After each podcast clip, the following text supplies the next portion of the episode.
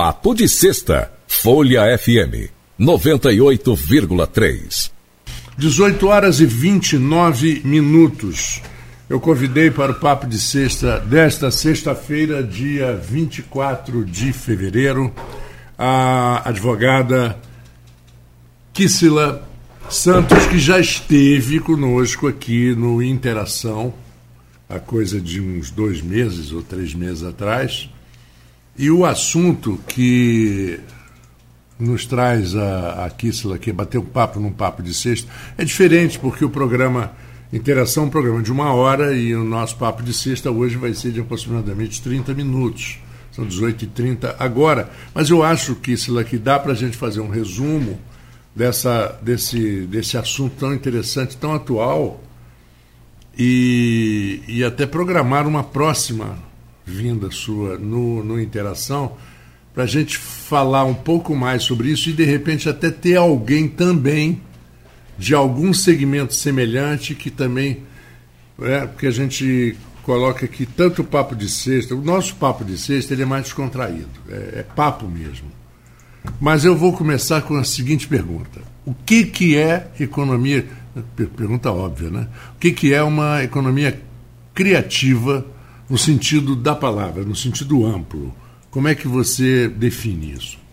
Primeiramente, muito obrigada, Marco Antônio e o pessoal da Folha por ter me convidado a participar desse quadro que é tão importante para nosso para nossa cidade, para o nosso município. E gostaria de esclarecer que a economia criativa não é. Vou falar primeiro o que não é. A economia criativa não é algo, não é uma teoria pessoal, não é uma teoria própria minha, do meu trabalho. Existe uma, um conceito acadêmico e que não é minha intenção é, resumi-lo aqui. Porque a economia criativa está em tudo, mas principalmente voltada para o setor do conhecimento, que em Campos nós temos bastante fontes de conhecimento, que são as universidades, que são os polos de ensino, mas, sobretudo, em relação a artes, a cultura, a patrimônio histórico, a moda e tudo que envolve as novas tecnologias. Então, seria uma forma de se criar novos negócios, tanto para a nossa cidade quanto para a nossa região, por exemplo. Mas esse conceito ultrapassa um único local, né? um único é, setor e ultrapassa um único segmento. Pois é, você fala é, de economia criativa é, você tem como, por exemplo, expor ou, ou algumas áreas onde essa economia é, criativa ou esse conceito de economia criativa pode ser aplicado mais diretamente, mais amplamente? Claro. É, eu vou dar um exemplo prático para o pessoal entender melhor como tem funcionado a, a aplicação do conceito de economia criativa no Brasil. A capital da economia criativa no Brasil é a cidade de Porto Alegre, no Rio Grande do Sul. E eu conheci o trabalho deles através da internet, que hoje é a melhor fonte de conhecimento, mas nós temos dados que parece assim que passam por nós e a gente não acredita quando a gente lê quando a gente passa a se interessar por um assunto tão importante como a economia criativa. É, só em 2020, que foi o ano da pandemia, esses negócios relacionados à criatividade, à inovação, a formas diferentes de se praticar um negócio tradicional, como a fotografia, como o próprio desenho, como a gastronomia, como a, a visitação em pontos turísticos e pontos de natureza que a nossa região oferece, por exemplo, que são conhecidos e que não deixam de ser patrimônio é, natural, rendeu no Brasil, só em 2020, 217 bilhões de reais. É, aí eu venho com uma, uma colocação, ou até, se você quiser colocar assim também, uma pergunta. Na hora do aperto, na hora que o calo começa a doer, as pessoas vão buscar um sapato mais confortável, ou menos. E aqueles mais radicais cortam o sapato para o pé sair. Quer dizer, isso é uma metáfora apenas, mas na hora que, que, que aperta a situação, eu acho que a criatividade se triplica, ou quadriplica, ou quintuplica, porque. Você concorda? Eu concordo. É, muita gente fala, eu conversei uma vez com um, um artista, é, um músico que eu admiro muito, que é meu amigo, e tenho prazer de ser amigo dele, que é o Antônio Adolfo, que é um dos maiores tecladistas e pianistas, ganhou um Oscar, ganhou um Oscar, ganhou um Grammy é, o Antônio Adolfo dizia isso: nunca a música brasileira foi tão criativa, tão bonita, tão vibrante como nos anos negros né, da, da ditadura. Porque as pessoas tinham obrigação de ser criativos, serem criativos. De, de, de, de e, inclusive de, de, camuflar certas, certas frases, certas opiniões. Então, essa necessidade, no, no risco e oportunidade, quer dizer, né, dizem que em chinês a palavra risco, não, crise, é, é são dois ideogramas, risco e oportunidade. Quer dizer, cria-se o risco, abre-se oportunidade. Porque a gente viu, você falou da pandemia, a gente viu muito claramente nos ossos, na nossa frente, duas pessoas com um negócio parecido, um quebrar, o outro triplicar seu negócio. Aí vem o problema da gestão, problema de coragem, problema de inteligência. Como é que você coloca isso no, no, eu me lembrei agora, ponto de vista? Eu me lembrei agora da citação de um poeta que, para mim, é, eu acho que não tem nem adjetivo para descrever, que é Ferreira Goulart. E eu Sim. tive a oportunidade, eu até fico emocionada, de lembrar que eu vi, eu o vi na, na Bienal do Livro em Campos. Agora eu não vou me lembrar o ano mas acredito que tenha sido nos idos de 2014. É, a arte só existe porque a vida não basta. Claro. Eu acredito que a arte ela surge muito mais nesses momentos de crise, vamos dizer assim, e uma crise em sentido lato senso, uma crise em relação não somente à política, mas também à economia, é, uma crise em que as pessoas não podem extravasar, não podem, por exemplo, a gente está saindo do carnaval, elas não podem expressar os seus pensamentos é, normalmente. Não estou falando nem em período de exceção. Eu estou falando de maneira normal, como elas sempre se acostumaram a viver.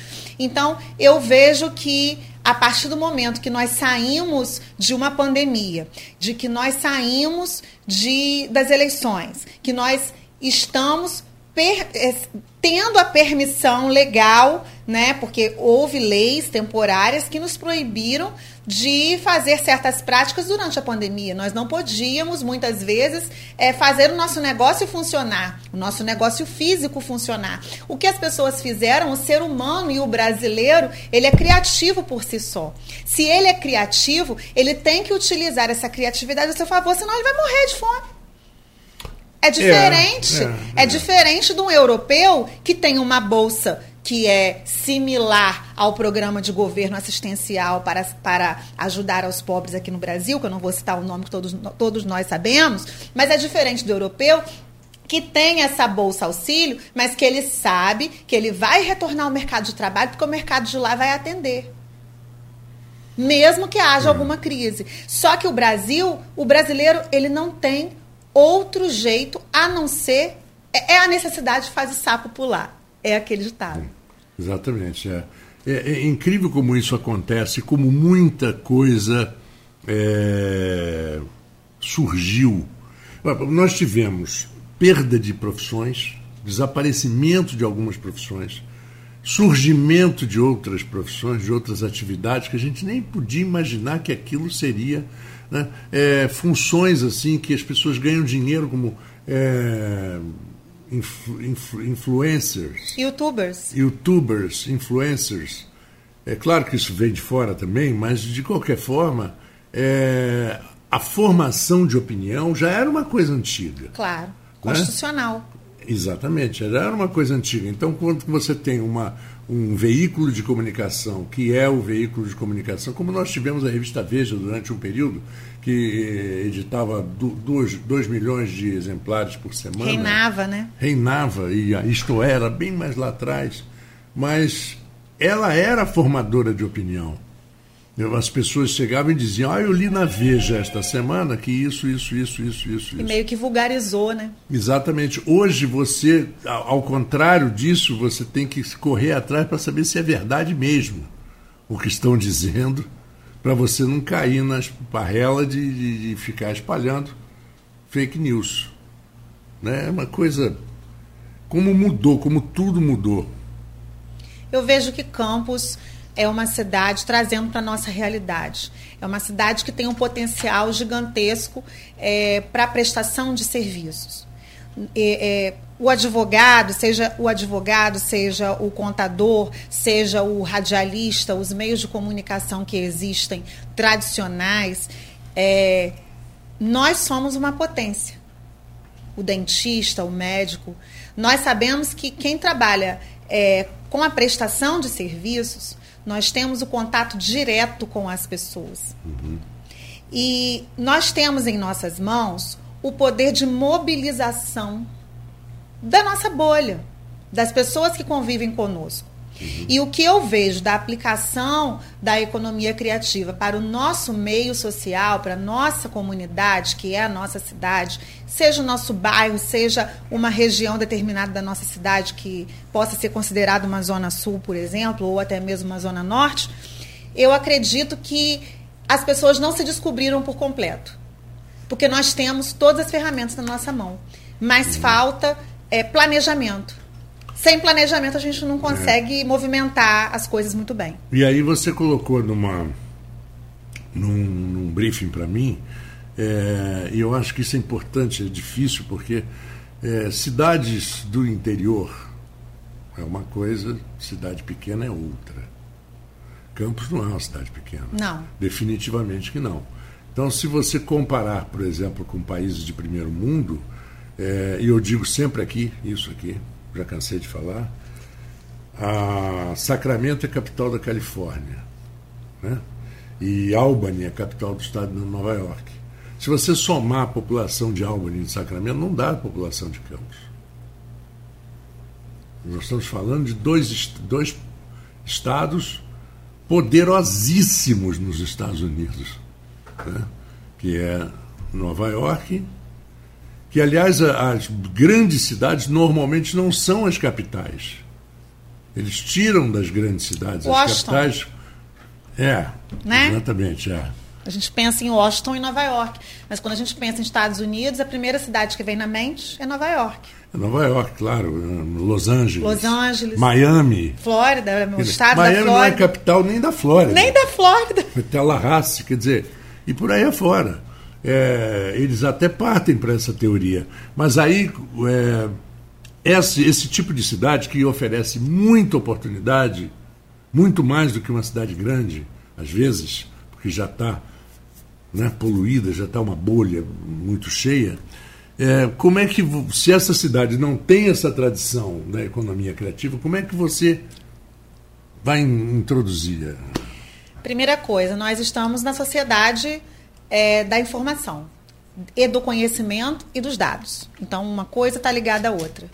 Novos negócios estão surgindo por meio da internet. Então, o território hoje ele não tem um conceito propriamente físico e unicamente físico. Um território ele é considerado muitas vezes um, um, um espaço digital. Uhum. Então, se hoje estou trabalhando, é, prestando serviço, vamos supor, para a Folha da Manhã, eu estou em campus para uma rádio que está sendo transmitida em rede mundial. Porque quem quiser sintonizar. No mundo inteiro. No mundo inteiro. No mundo inteiro. Então, essa visão de expansão, ela mudou muito. É. É, é evidentemente que, que as, as fronteiras estão acabando. Estão acabando. Estão acabando, né? É, claro que fisicamente, às vezes, não é tão, tanto assim de países, mas mesmo assim a cultura ela invade. É porque existe uma certa resistência, mas eu acho que, por exemplo, um, um dos fenômenos foi a questão da imigração dos brasileiros para Portugal, que tem acontecido, inclusive essa semana eu li uma manchete da Exame se eu não me engano, falando que o, o português, o, é, o presidente português vai expandir os vistos para os brasileiros. Eu não sabia que Portugal tinha visto. para brasileiro. Mas vai abrir geral. Todo mundo vai poder é, ir para lá sem precisar informar o governo se vai trabalhar ou se vai estudar, por exemplo. Uhum. Né? Então, esse é um sinal de que a fronteira, pelo menos entre Portugal e Brasil, já abriu totalmente. E isso é. é bom, porque existe um tratado internacional de reciprocidade. Sim, sim, mas países. de qualquer forma, os países vizinhos, como Espanha principalmente, sim. acabam apertando a entrada. Porque a pessoa acha, ah, eu vou para Portugal, então eu vou passar pela Espanha. E muita gente passa pela Espanha coisa nenhuma, fica na Espanha. Fica, e aí e vira um oba-oba. Vira um oba-oba, exatamente. Então, o grande problema de imigração brasileira, eu acredito que a imigração é, imigração brasileira para Portugal é de um outro tipo de classe social. Muita uhum. gente vai para se aposentar mesmo porque tem condições de viver. É, diferente do que havia nos anos 60, 70 para os Estados Unidos, onde as pessoas iam muito para a região de Boston. Tem uma comunidade brasileira muito grande por causa dos portugueses que já estavam lá e a construção civil.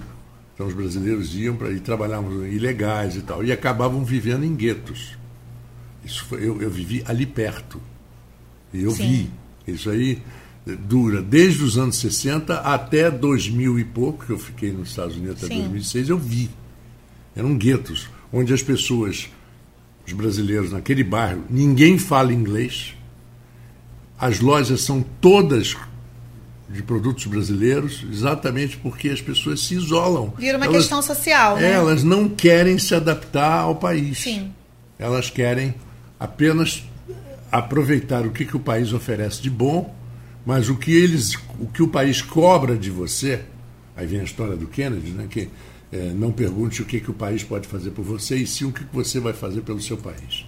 A questão da nacionalização. É, entendeu? Que é muito então, forte lá. É, pois é, é, é uma, é uma coisa muito, muito estranha essa, essa, essa relação de, do, do imigrante. O imigrante ele tem uma dificuldade de se adaptar num, num período curto. É, um eu acredito, eu acredito que Campos é, tem uma característica de por, por Macaé, né, ser a, a, o polo industrial petrolífero, o polo é, não, não no sentido o, estrito, mas no sentido amplo. Porque Macaé é uma cidade de trabalho, foi uma cidade de trabalho, pelo menos durante muito tempo, mas só que eu acredito que com o porto e com é, a industrialização de alguns setores aqui próximos a Campos, isso tem mudado. Até porque teve a crise do petróleo eu vejo que Campos é uma cidade dormitório muitas vezes em relação a Macaé. Você concorda? Concordo plenamente com é você. E eu acho que, que existem boatos, que porque a gente não pode afirmar, mas existem boatos que o polo de, de óleo de Macaé era para ser em Campos. Era. É, eu também mas já ouvi boatos. Boatos fortíssimos, mas que a indústria do açúcar não permitiu que isso ocorresse. Não permitiu mas a gente também não pode provar. Então, não. se a gente não pode provar, vira fake news. É, a gente comenta, né? Pois é, a gente comenta porque a gente é. sabe e a gente não é bobo. Mas é, você tem uma especialidade que é a propriedade industrial, que é marcas e patentes. Então eu queria que você falasse um pouquinho da importância da propriedade intelectual nesse processo criativo. Agradeço muito a pergunta, porque aí realmente eu vou surfar na onda da minha área. Pois é. Mas é. antes de eu falar, é rapidinho, porque eu sei que aqui tem um tempo, né? Uhum. É, Mas ainda temos 13 minutos. Ah, então tá frente. tá ótimo. Eu quero citar um, um, um, modelo de negócio que eu achei interessantíssimo nessa pesquisa que eu tenho feito sobre. Uma pesquisa assim, pessoal, não é pesquisa acadêmica, sobre economia criativa, de um novo negócio que surgiu na internet nos idos da pandemia o nome do site é Laranjas Online. Uhum. E eles criaram um negócio para distribuir laranja fresquinha para chegar na sua casa a hora que você quiser. Para fazer um suco, para fazer uma sobremesa. Uhum. Então, aquela questão que nós estávamos falando a respeito de novos negócios e por que que um que já trabalhava na área quebrou e o outro de repente surgiu com uma área parecida, qual foi a diferença? A inovação. E aí eu vou entrar na minha área na minha área, que é a propriedade industrial, que tem a ver com a criatividade, totalmente a ver com a criatividade e com o novo. Uhum. Quando se tem um negócio tradicional, muitas vezes o, o seu titular não procura proteger aquele nome, mesmo que ele seja tradicional. Não é porque ele já exista que ele não esteja correndo riscos. Então, que tipo de riscos? Se alguém surgir com um negócio parecido com o seu, em qualquer momento, seja ele digital ou online, se a pessoa fiz, fizer o registro da marca antes que você proteja a sua, há um sério risco de você ter que responder a um processo judicial, prestando até mesmo uma indenização para aquela pessoa que registrou a marca antes de você. Se você não se preocupar com isso, alguém vai te prender? Não vai te prender, só que você está perdendo o valor de mercado. Mas e aí eu te pergunto, Kissla, se a pessoa já tem um comércio, vamos chamar de comércio, ou um negócio Sim. estabelecido, vamos supor, 1970, com o nome de é, José João Maria. Uhum. 1970 está lá, mas ele não registrou. Ou não, não buscou um, um registro oficial. Sim. Aí, 20 anos depois, vem aparece um outro que bota João José Maria. Sim. Isso não cria um conflito de direito? Cria, cria um conflito. É, é possível que se façam acordos. É, depois a gente pode falar de um assunto que eu sei que você gosta, que é o segredo, da, segredo industrial, o segredo da Coca-Cola, esse tipo de coisa. Mas em relação a, a, um concorrente que venha a registrar o mesmo nome que você tem, existem algumas brechas legais e do próprio INPI, que é o Instituto Nacional de Propriedade Industrial, que cuida da proteção das marcas nacionalmente, o INPI ele tem resoluções que prezam pelo direito de preferência.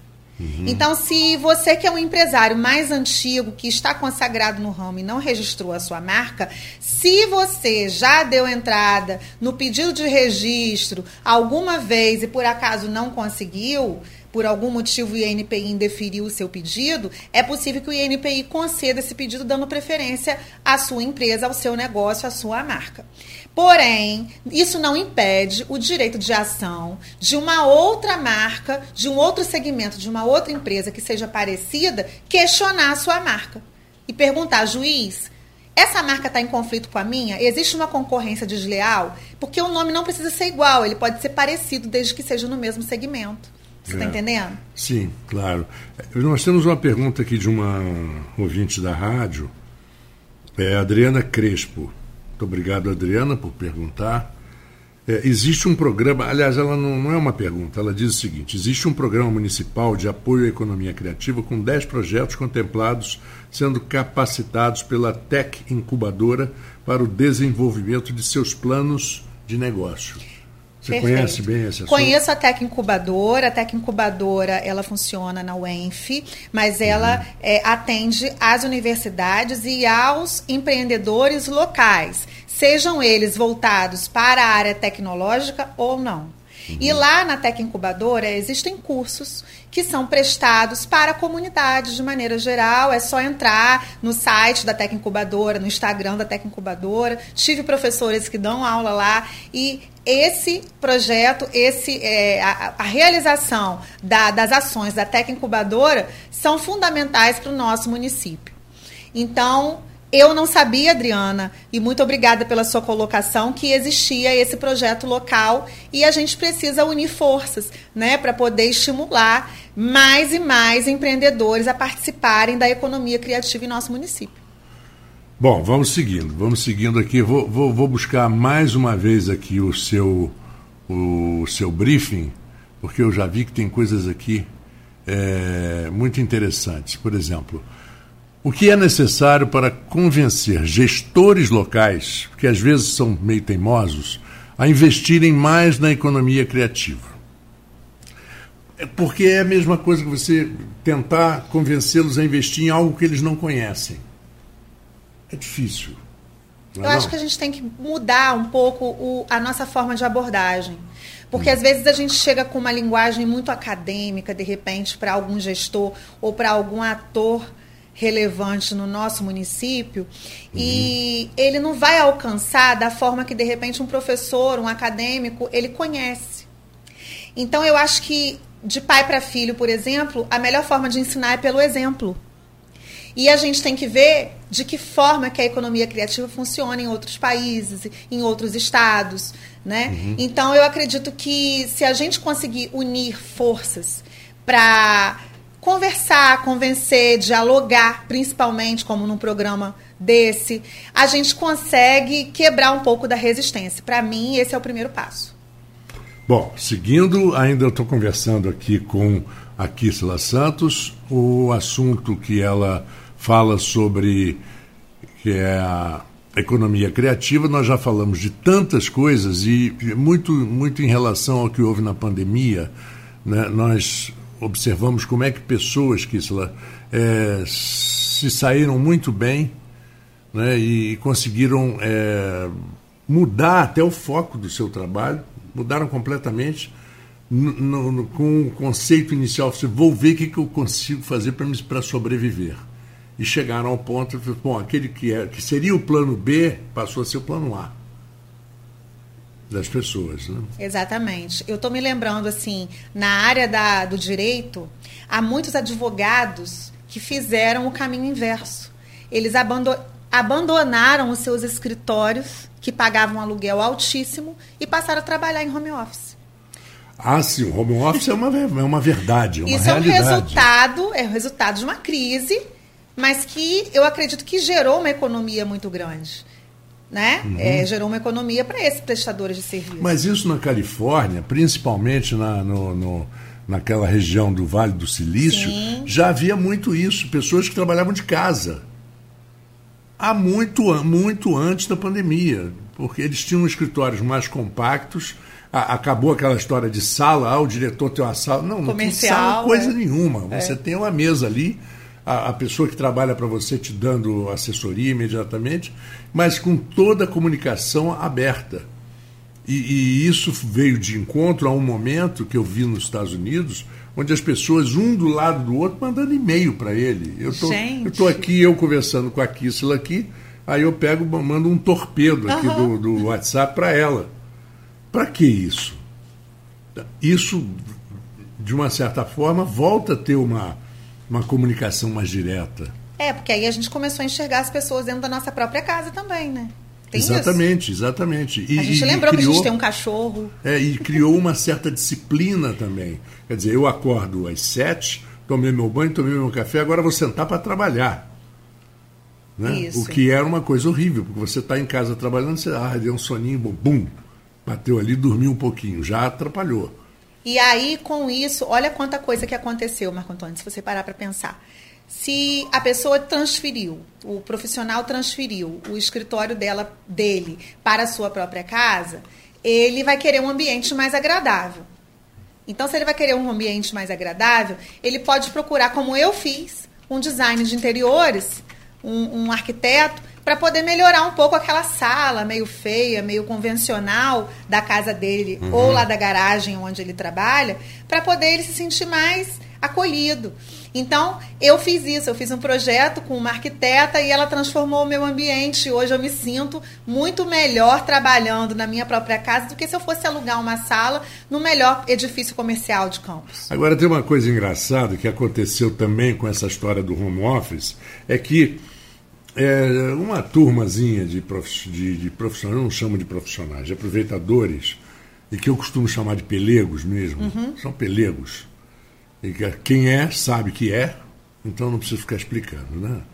Mas é, no momento em que você vai trabalhar em casa para uma firma ganhando bem, mas economizando no transporte, economizando na alimentação, a, esses pelegos querem condenar as empresas a pagarem muito mais para esse profissional, alegando apenas que está diminuindo a despesa da empresa. Não, isso é geral. Então, você não permite, quer dizer, a pelegada mesmo de, de sindicato, que, que não são todos, não. Não são todos. Não são todos. Ainda tem, bem. Tem muitos que, que agem de forma correta. estritamente correta. Mas, ah, não, então vamos cobrar, vamos acabar. Que foi, foi uma mochila que caiu. Ah, então foi minha mesmo. de repente. Então, é, você vai punir alguém que está te trazendo benefício? Exatamente, né? é porque a visão muda quando você passa a, a enxergar o funcionário como é, um prestador de serviço que está investindo no seu negócio. Exatamente. Exatamente. E, e, você percebe também que a empresa facilita é, desta forma, porque, vamos supor, você tem um filho pequeno e, e tem um problema de creche ou de. Você está em casa. Mal ou bem, você está tendo uma facilidade na tua vida. Mas é importante também, e foi muito bom você falado isso, é, em pensar que a responsabilidade das mulheres ela triplicou. Ah, sim. Sim, sim, sim, sim, porque ela, ela, a mulher ela que soma era, trabalho que com trabalhava trabalho com trabalho. É. Ela Exatamente. trabalhava fora e deixava a criança na creche. É. Na pandemia, as creches fecharam e quem que cuidava do filho dela? E quem que cuidava do trabalho dela? E quem que cuidava da casa? Ela mesma. E por que, que o homem também não pode participar e dividir as tarefas? Isso foi muito falado. Pode e deve, né? E deve. Não, eu tenho uma, uma- um vídeo que depois eu passo para você, muito interessante, que é de uma entrevista falsa de emprego é, nos Estados Unidos, em que eles entrevistam 5, 6, 7 pessoas. E vão falando, olha, o trabalho é de, é de 17 horas por dia, não tem direito a férias, não tem nada disso, é, é em pé, é isso, isso, isso, e o salário, não, o salário é nenhum. As pessoas, mas gente, mas que maluquice, que tipo de trabalho é esse? Aí Sim. o cara no final fala assim, mãe, trabalho de mãe. É esse o trabalho da mãe. Aí as pessoas se dão conta se dão e conta. se emocionam. E vão falar o quê? Vamos falar o quê? E se emocionam. É, Kissila, nós vamos ter que marcar no Interação, vou falar já com o Alfredo, para que a gente possa é, conversar com você e de repente até com Henrique da Hora, por exemplo. Seria Se- ótimo. Seria ótimo para a gente fazer quase que um debatezinho. Até porque, Marco Antônio, dia 1 de abril, que não é mentira, é verdade, É. vai ter um encontro nacional de, inova de pessoas que trabalham com inovação. E aqui em Campos, eu e o professor Henrique, ele foi meu professor, né? E hoje eu sou, não sou aluna diretamente dele, mas eu ainda chamo ele de professor. Eu e o professor Henrique, nós vamos estar representando esse encontro nacional aqui em Campos. Então, vai ser um ótimo momento para a gente poder divulgar as ações que são feitas, né? E o que, que a gente pode fazer de concreto na, na nossa cidade, é, criar. é, eventos, sejam, ele onla- sejam eles online ou presenciais, mas principalmente divulgar a cultura da criatividade, dos novos negócios, dos novos modelos de negócio, da inovação para o nosso município. Então tá ótimo, eu te agradeço demais por ter vindo. Na semana ainda, remanescente do carnaval, a cidade até um pouco vazia. Não tem que agradecer, e é um prazer. muito obrigado por isso e vamos marcar, que eu acho que esse assunto vai ser uma pauta muito interessante para o Interação. Sem dúvida. Tá bom? Então, até a próxima e o pessoal que está no Instagram também, muito obrigado por todo mundo ter assistido. E eu peço então a você da Folha FM que continue conosco aqui, que agora vem o programa de música brasileira. E eu volto na segunda-feira, a partir das 14 horas, com o melhor da música e da informação. Esse foi, agora, terminando o Papo de Sexta. Papo de Sexta, Folha FM 98,3.